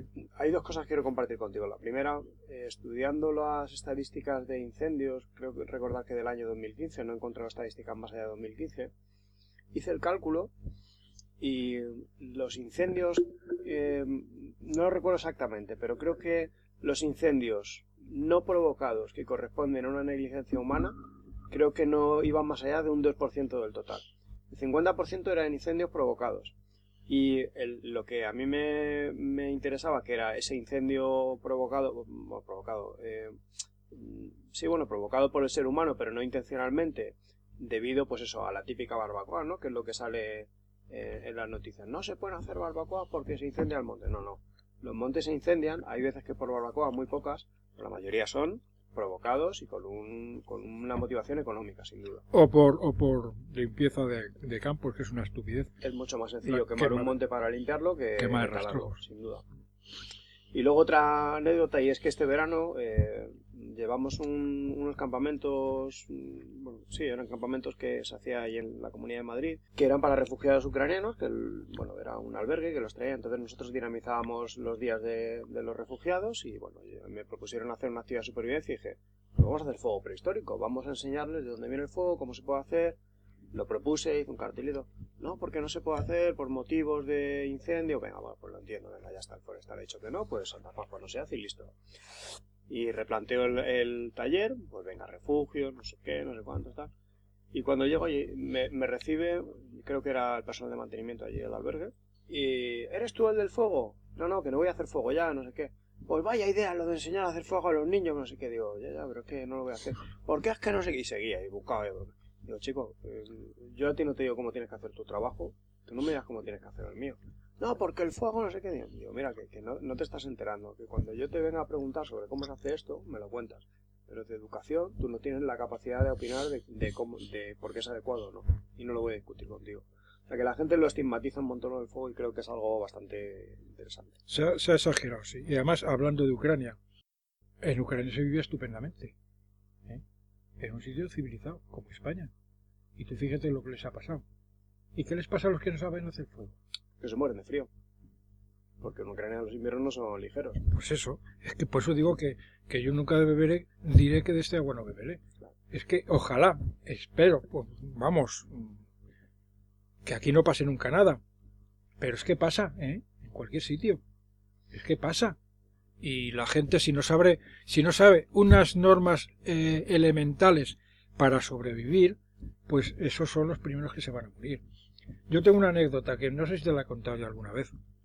Sí, la del... La de la parejita de... Sí, cuéntala, por favor, porque es muy, muy divertido. Pues eh, aquí ahora ya tampoco se puede hacer fuego en las barbacoas, porque las barbacoas las han sellado y después las han quitado. Y son unas barbacoas que están controladas, pues bueno, se pueden... Es que es todo, es todo vagancia y falta de presupuesto. En lugar de haber 18 guardas hay 4. Entonces, claro, eh, antiguamente se podía acampar en la Sierra de Guadarrama porque había unas zonas de acampada y por las mañanas pasaba el guarda, tomaba nota del carnet de identidad y hasta ahí nadie se comportaba mal porque tenían porque sabían que su, su DNI estaba en manos del guarda. Pues con esto es lo mismo. Eh, las cosas se pueden controlar, pero bueno, es mucho más fácil la prohibición por la prohibición y así no ni, ni tenemos presupuesto en más guardería, ni en más vigilancia, ni en más no sé qué. Es una guerra perdida, yo creo. Ya, bueno, ¿qué le vamos a hacer? Es así, la es política, no es otra cosa. Bueno, pues La parejita. eh, estábamos en, en aquí en, en- nos habíamos venido a hacer en una barbacoa que tengo yo aquí en la que ya no puedo usar, por cierto. Nos habíamos venido unos amigos que conozco desde hace muchos años a hacer unas chuletillas. Y después de cenar, pues nos fuimos al pueblo, que está cerca, está a 300 metros, a tomarnos un café al, bar. Entramos en el bar y ahí estaba el hombre de Paco, que era el, dueño del bar, y, había un chico de veintipocos años, con muy, muy, muy mosqueado. El Paco era un hombre muy serio, muy hierático, y muy así que le miraba, como diciendo "¿Y este. Y el chaval quejándose, es que claro, es que, joder, es que ni siquiera hay cerillas, es que no hay un mechero, es que no hay no sé qué. Este chaval eh, y su pareja habían alquilado un alojamiento rural de los del pueblo, que era una casita muy mona, donde había una chimenea y que no podían encender porque no tenían mm, eh, mechero y no tenían nada. Y el tío estaba muy cabreado. Y decía, bueno, yo, decía Paco, bueno, yo le, yo les puedo vender un mechero. Hombre, vender, encima nos van a vender. Y decía Paco, es que esto es una tienda, este es un bar. Yo, no, yo les doy las llaves por haciendo un favor, las llaves del alojamiento, porque me las, las tengo aquí, pero no es mío el alojamiento. Bueno, total, que el chaval se va, muy mosqueado. Nos tomamos el café y nos vamos detrás. Los tres. Y mi amigo Antonio, que era compañero de magisterio, había sido Boy Scout, con lo cual, pero Scout de los de verdad, de los que saben hacer nudos y cosas. no como los que hay ahora, que solo muchos de ellos, por desgracia, no todos, ¿eh? pero muchos de ellos solo hacen, solo vienen al campamento a hacer máscaras de arcilla para la cara. Desde aquí un saludo al colectivo Boy Scout que me gustaría entrevistar en algún momento en el podcast. Seguimos haciendo amigos. Les tengo mucho cariño Sí, yo también. y he tenido amigos Boy Scout, pero de los que sabían hacer cosas. Yo he preguntado a chavales que vienen aquí a hacer un campamento o una acampada y es que no sabían quién era Baden Powell, o sea que pues con eso se pueden hacer una idea. Vale. O sea, no, son, no tienen la culpa los niños, los tienen los monitores. El mechero, estábamos por el, El mechero, mechero. Que Paco le vendía el mechero a este hombre. Total, que se va y nos vamos detrás. Oye, que vamos a preguntarles a ver qué les ha pasado. A- a- aceleramos un poco el paso y le pillamos al chaval. Oye, que hemos oído y tal, ¿qué ha pasado? Joder, es que no hay derecho. Es que nos han alquilado, que nos ha costado una pasta. Un alojamiento rural, tiene una chimenea y no funciona y no sé qué, y no sé qué, no sé cuánto. Y bueno, vamos, enséñanosla y te echamos una mano. Bueno, eh, Antonio, mi compañero de magisterio, eh, eh, había sido Boy Scout, yo montañero y también cosas parecidas, y el otro amigo, Francisco, pues este era, era hijo de un mayoral de de un mayoral de, del- del mayoral de la Muñoza, que es una finca ganadera de Madrid. O sea que de campo Un estábamos un poco versados, unos más que otros. Total, que nos lleva a la casa esta, eh, eh, rural, que por cierto tenía calefacción eléctrica, pero a los chicos les hacía ilusión poner la chimenea, que era una chimenea de estas normales y corrientes, tipo cassette, que encima, Sí, de las de hacer el amor enfrente, ese tipo de Eso. cosas. sí, sí. Y llegamos y estaba ahí la chica mirando alucinada la chimenea y en la chimenea había dos troncos gordos como mi brazo puestos en el suelo, en el fondo de la chimenea, otros dos más o menos igual de gruesos cruzados encima y ya está. Y bueno, a ver qué problema tenéis. Es que no funciona la chimenea, dice la chica. Dice, bueno, ¿cómo que no funciona? Eh, ¿Qué es lo que pasa? ¿Qué? Y la, la chica, bueno, aquí tienes unas me- mechero, unas cerillas, tal, no sé. Toma. Pues nada, que yo hago así con el mechero o con las cerillas, que las hemos gastado y no se enciende. Y digo, Pero ¿cómo, cómo hace? Sí, pues eso, como en las películas. O sea, la chica que Ponía la llama debajo del tronco gordo. debajo de los cuatro troncos gordos, total, que eh, tuvimos que hacer unos esfuerzos descomunales para no, no partirnos de risa porque aquello era tan sumamente absurdo que no sabíamos ni, ni cómo reaccionar. Total, que decir, bueno, bueno, vamos, no te preocupes, vamos, salimos fuera con una linterna, buscamos unos hierbajos secos, la verdad es que no tenían, era leña gorda y no, no había astillas, eso era un fallo, pero joder, del, del ayuntamiento, del que fuese el dueño del alojamiento rural, yo no sé quién era. Me parece que era la mancomunidad en aquella época. No había astillas, ni había papel, ni había nada. Total, que bueno, sacamos ahí, encontraron estos amigos unos papeles tirados por ahí, eh, hierbas, entonces quitamos los, los cuatro leños gordos, hicimos lo que se suele hacer, que es meter un poco de papel, eh, cosas secas y todo lo que pillamos por ahí, luego una leña un poco más gorda, y que- encontramos por ahí, luego ya más gorda, y se lo prendimos. Es, así como se hace. Se quedaron bastante flipados y, y muy contentos, nos dieron las gracias y nos fuimos. Nos fuimos así, cabizbajos. Cuando nos separamos unos 20 metros nos, nos dio la risa tonta. Y Fran dice, ¿sabes qué pasa? Era, en esa era la época de la invasión de Bosnia y Herzegovina y de todas esas movidas, de aquella guerra famosa. Dices, ¿sabes lo que pasa? Que si aquí en España tuviésemos la desgracia que nos pasase lo que a estos de, de Centro Europa, estos son los primeros que se morían. Eso fue el comentario Sí, sí, y dijimos, pues sí, tienes razón. Por eso es importante, pese a los agoreros, saber hacer cosas. ¿Eh? De Saber- todo tipo, ¿eh? No de solamente todo fuego, tipo. Saber- un oficio, por ejemplo, Claro. el ser capaz de hacer algo de madera, algo de... Sí, identificar frutos, frutos eh, silvestres para no comerse cualquier valla venenosa, por ejemplo. Eh, y, y diferenciar, joder, que yo he visto aquí en la Puebla a alguien decir, oye, que he visto, eh, no tenemos perejil, ah, pues yo he visto hoy perejil. A ver qué perejil has visto. Cicuta. Joder, exactamente. Cicuta. Una planta, oye, este perejil que tiene que tiene casi un metro de alto, no, te lo juro por Arturo y por y por Snoopy que no es perejil. El perejil no tiene un metro de altura y además mira el color que tiene el- en los tallos y tal. Esto no, Y a Sócrates creo que le, para- le pasó algo parecido. no lo sé. Pero vamos, hay muchas cosas, hay setas, hay, hay manera de hacer, saber hacer un chozo, un refugio, saber cómo esconderse, saber que si hay una tormenta eléctrica, no se puede uno poner debajo de un árbol ni al lado de una vaca. O sea, es que son cosas, la una supervivencia. oveja, que son peores. Claro, La lana carga mucho. ti- que yo he visto gente montañera eh, con una tormenta coger y quedarse parado debajo de un árbol con los bastones y digo, oye, solo le falta el pararrayos, tío. Los bastones tumbados en el suelo. Y si tienes un paraguas también tumbado. En el suelo, tum- nada clavado, tumbado. Y si, y si te mojas, te mojas. Para eso hay que llevar la capa. En el, se acuclilla uno y se echa la capa por encima. Y a Y- pasar el marrón y, claro. y a rezar lo que O sea, sea. esas cosas son las que se enseñan en los cursos de supervivencia, esas y más, y más cosas, como hacer un montón de cosas. Me llevo- resulta que me he traído una lona estupenda para hacerme un chamizo y me he dejado las clavijas en casa. pues cómo coño hacer unas buenas clavijas con unos palos, cómo tallarlos y cómo hacerles un, una hendidura para enganchar la cuerda, en fin, cómo usar una piedra para clavarlos sin machacarse los dedos. O sea, es que son muchas cosas y eso es importantísimo.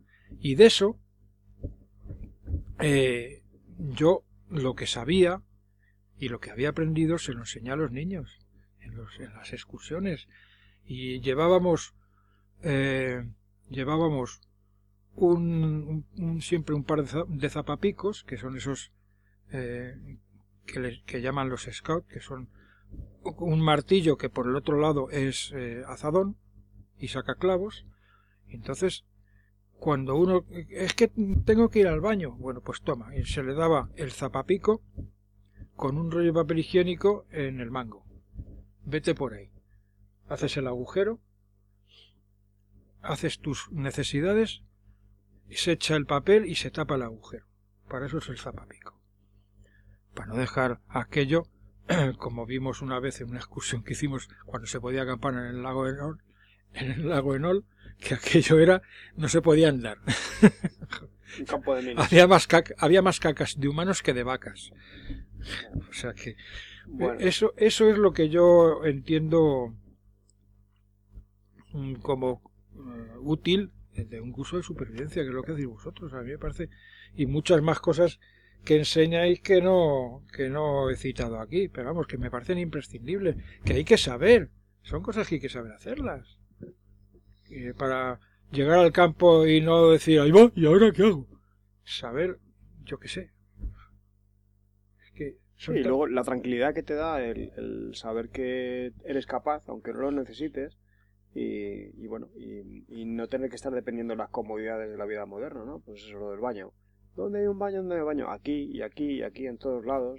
Agua, pues mira, este río tiene agua, hay que hacer ciertas cosas, pero puedes beber agua. Es- pues eso, ese tipo de cosas. Comer, quiero comer, bueno, pues puedes estar mucho tiempo sin comer, no pasa nada tampoco. sin bueno. beber, no. Sin Eh, beber a- menos. A lo mejor es interesante pasar por la farmacia cuando uno va al campo y comprar una, una caja de, de- Sí. de pastillas potabilizadoras. Hay muchas, que es- es una cosa que simplemente existe. acercarte debajo del fregadero y coger lejía y saber dosificar esa lejía Sí, para... pero, pero cuidado con la Sí, lejía. que pero lejía. bueno, es Ya que, sabes que hay dos tipos de lejía, la de limpieza y la de potabilizar, y lo Claro. ponen en el bote y además te ponen las gotas que va por litro. Bueno, Antonio, eh, me gustaría cerrar haciendo varias cosas. La primera, quiero que mm, nos cuentes qué es el Molino de Arriba, quién, a, a quién está dirigido, qué ofrecéis bueno, y cómo podemos contactar con vosotros. muy bien, pues nada, esto es un proyecto que se inició en el año pues 80 y... Bueno, en el año 86 y por ahí estuvimos haciendo campamentos aquí en la Puebla, de la asociación. Y luego ya, de una manera un tanto casual, surgió que un señor del pueblo dijo, "Ah, pues lo podéis hacer ahí arriba, os dejo yo una finca que tengo y tal, que era esta, donde estamos ahora. Y al año siguiente eh, dijo, pues yo es que la tengo ahí, no la uso, la puedo vender. Eh, en la gente de la asociación, mm, nadie se, yo tenía algo de dinero, porque había tenido, tenido unos ahorros eh, y tal, y dije, bueno, pues yo la puedo comprar, pero si vamos a hacer un proyecto hay que hacer aquí algo, una comunidad de bienes como mínimo, como mínimo. Si no hacemos una sociedad, como mínimo una, una comunidad de bienes. Y yo, como en la comunidad de bienes uno pone trabajo, otro pone no sé qué, pues yo pongo la finca. Está mi nombre, la, la registro a mi nombre y la pongo. Y se empezó a funcionar. Luego aquello se fue diluyendo porque había éramos cinco o seis socios y los españoles no sabemos hacer las cosas eh, de esa manera. Se nos da muy mal el ser socios y el hacer las cosas, ponernos de acuerdo. Es, no sé, debe ser algo atávico, una cosa extraña. Y entonces entre que unos, no, es que, claro, esto lleva mucho tiempo y si no se gana dinero, bueno, se- cuando hay ganancias se reparten y tal. Pero ah, pues eh, unos que se retiraban, otros que tenían que estudiar en la universidad, otros que tenían no sé qué. Al final, eh, pues me quedé solo. Me quedé solo y como tenía la finca y que era mía, pues dije, bueno, pues vale. Eh, me quedé solo con ciertas dificultades porque la última persona que se quedó conmigo pues era lo que conocemos como una persona tóxica que me complicó mucho la vida y de la que tuve que deshacerme como pude. Queremos recalcar que no lo mató. No lo, no lo maté, No, lo- no lo mató. pero acabó en el juzgado porque era un indeseable y bueno, en fin, hay- siempre, nos- siempre surgen cosas de estas. Sí. Y, me- y cuando ya me quedé solo, menos mal que la finca estaba a mi nombre, porque si no aquello no sé qué habría pasado. Y que habíamos repartido a partes iguales pese a, eh, pese a todo, porque los- si los dos trabajábamos y de los dos que trabajábamos uno encima era propietario, pues no se podía repartir a partes iguales, pero se repartió a partes iguales las ganancias. En fin, que bueno, eso, eso, eso no, no merece la pena ni, ni recordarlo. Entonces, esto lo refloté. Eh, posteriormente me quedé en paro, con lo cual pude invertir mucho más tiempo eh, aquí, dedicarme mucho más a ello y bueno, pues hicieron fue una época muy buena de se hacían muchos campamentos, venía mucha gente y funcionaba muy bien. Era la época en la que uno sa- sacaba eh, y, si es que además no había internet, no, teníamos internet se sacaba una publicidad. Hay este campamento, se abre la lista para apuntarse para tal turno y la gente llamaba por teléfono y se apuntaba. Ahora ya no se, es- eso ya no funciona. Ahora hay que ir con grupos organizados, grupos que ya vienen montados, porque es imposible. Se hace una lista abierta no para un campamento, sino para cualquier actividad. Yo he hecho actividades aquí, cursillos, y me he encontrado con que una semana antes del, del iniciar el cursillo con los monitores y con el material, pues había dos personas apuntadas. Y eso es un, eso es un desastre. Sí, lo sí. Un desastre. Es un... Entonces es mejor hacerlo con grupos organizados. Y cuando viene alguien, yo lo he explicado, ah, pues lo voy a hacer en el AMPA de mi colegio. Pues a lo mejor podemos juntar un grupo. Hombre, si juntan ustedes un grupo y luego otro AMPA de otro colegio junta otro grupo, entre los dos se hace un campamento. 40 es el máximo. ¿Cuál es el mínimo? Pues mire, yo con 20 hago el campamento. No, hay, eh, no es que se vaya a ganar mucho, pero se, se cubren gastos y se... y O sea que un- uno de los servicios que ofrece el Molino de Arriba es eh, organizar campamentos a Sí. entidades o a grupos, ¿no? Sí, y también alquilarlo. Y alquilar Entonces, para que se organice. Claro, hay, hay épocas en las que a lo mejor hay poco movimiento o bueno, da igual, se alquila. Y vienen, viene, aquí han venido parroquias, han venido muchos grupos scouts, porque los pobres mm, es que no se puede acampar en Madrid. Es que no hay manera. Se lo han montado de tal modo que no, se, no hay ni un sitio para acampar. Para que los chavales pongan sus tiendas de campaña. Claro, una de las razones de peso por la que venimos aquí, al margen de la facilidad que nos das, es que tienes un par de, de praderas donde se puede acampar, puedes montar tu tienda legalmente y no, Claro, yo tengo no hay ningún problema. Y, y no hay- claro, para nosotros eso es importante. Pero es que es, es tremendo. Lo que ha sucedido en, en Madrid es tremendo. Pero tremendo. Porque había, había, mm, que yo conozca, por lo menos cuatro o seis campamentos antiguos de estos que eran de la OGE, de la, de la Falange, perfectamente montados. Y con, primero pasó de la OGE, pasó a la Diputación, de la Diputación a la Consejería de Educación, de la Consejería de, con- de Educación a la Comunidad Autónoma, de la Comunidad Autónoma, y se fueron destruyendo. Sí, campamentos como tienda de campaña montados, eh, Pero- muy pocos. No, Ahora pero- hay albergues, hay refugios, Claro, pero no campamentos como Pero tal, sí. hab- había zonas en Cercedilla, aquí en Buitrago había uno, con, con instalación, vamos, con una, una caseta grande de obra que era la cocina, con aseos. Mm. O sea, eso lo han dejado destruir y a mí eso me parece un auténtico... O sea, si no es prevaricación, un poco le falta. Porque tener una cosa que ha costado un dinero, que se ha pagado entre todos, y dejarla destruir y no, y no, Sí. y no, no prestarla a, a- a- a los grupos de jóvenes y de, y de asociaciones juveniles y de tal, me parece una, una auténtica, vamos, no es- no sé, me parece muy mal. Sí, lo- sí. Entonces, no hay sitio. Entonces, aquí vienen bastantes grupos. Vienen bastantes grupos, yo digo, de, pa- de parroquias al, alquilar la instalación y, y prácticamente los que vienen yo les ofrezco la posibilidad de darles la pensión completa o que se hagan ellos la comida. Tienen aquí una cocina y, se- y muchos se hacen ellos la, la comida. Ahora, mm, ahora es un problema gordo después de la pandemia, ha sido un problema gordo el contratar la pensión completa, porque no quiere venir nadie a cocinar. Entonces yo estoy en, en- tengo que hablar con, con la posada de la Puebla, a ver si ellos pueden hacer, hacer los menús. Un menú, un picnic, claro. Y entonces, pues eso es a nivel de alquilar. Al nivel de actividades, pues se organizan actividades con cursillos, con, con eh, fines de semana, en fin, con colegios, con quien quiere que les hagamos las actividades.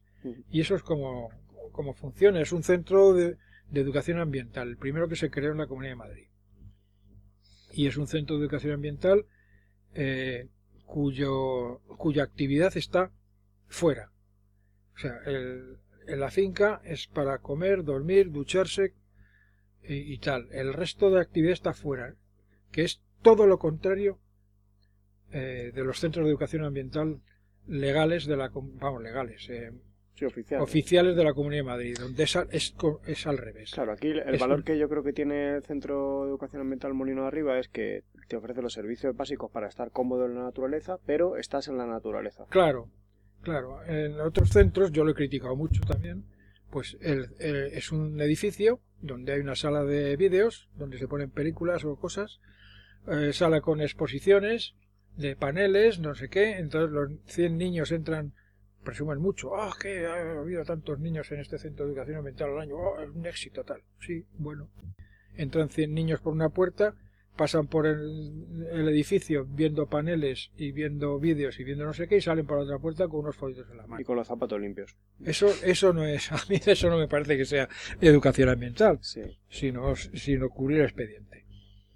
Nosotros hacemos educación ambiental en el bosque que está afuera y ahí eh, aprenden a ver, a, a ver, identificar especies, eh, vegetales, árboles, eh, se encuentran restos por el suelo de cosas, hay que enseñar a los chavales a observar para que vean que el, el suelo está lleno de cosas, hay agallas de los robles, hay algún insecto muerto, hay se alucinan, ¡ay! Ese ciervo volante que tienes, yo no he cazado ningún ciervo volante, lo tengo aquí porque me lo he encontrado muerto, porque miro el suelo.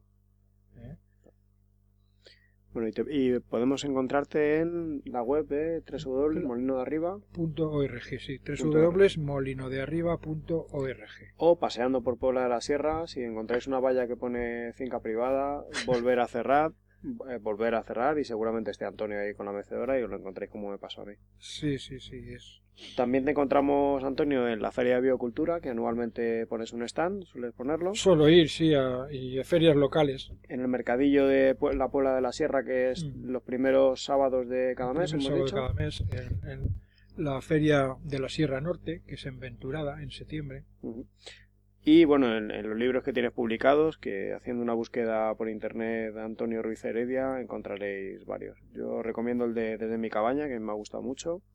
Y bueno, y me quedo pendiente de leer el resto, que, que no, he puesto, no he podido ponerme al día. Y por mi parte ya está, Antonio. No sé si tienes algo más que añadir. Ten- Bueno, llevamos hora que- 45, nos tendremos que conformar con una hora 45 de podcast, ¿no? Nos, nos podríamos liar aquí con más, con muchas cosas, pero vamos, Sí me gustaría eh, Otro día hablamos de más cosas. Bueno, Antonio, eh, a todos los invitados de podcast le- quiero tener un detalle con ellos. El detalle que el detalle que tengo con vosotros es regalaros un parche. A mí me gustan mucho los parches, sé que a ti también. Y si no te gusta, este es el detalle que tengo. Y la empanada que nos hemos comido, poco más. Esto es para ti. Tengo como un pequeño salón de la fama, que básicamente es el toldo donde duermo yo. Eh, es un toldo naranja que no pasa desapercibido. Lo tengo en la cabaña, pero luego mañana te lo traigo y lo firmamos tranquilamente. Me gustaría que hicieras una dedicatoria y que firmaras. Vale. Y todos los que van a pasar por el podcast lo van a... Vale. les voy a pedir que lo hagan. Yo no sé si tú has firmado en el libro de, de firmas del campamento. Pero- Mm, No me suena. Hacemos intercambio. Vale. Y nada más, Antonio, por mi parte. Creo que no me dejo nada.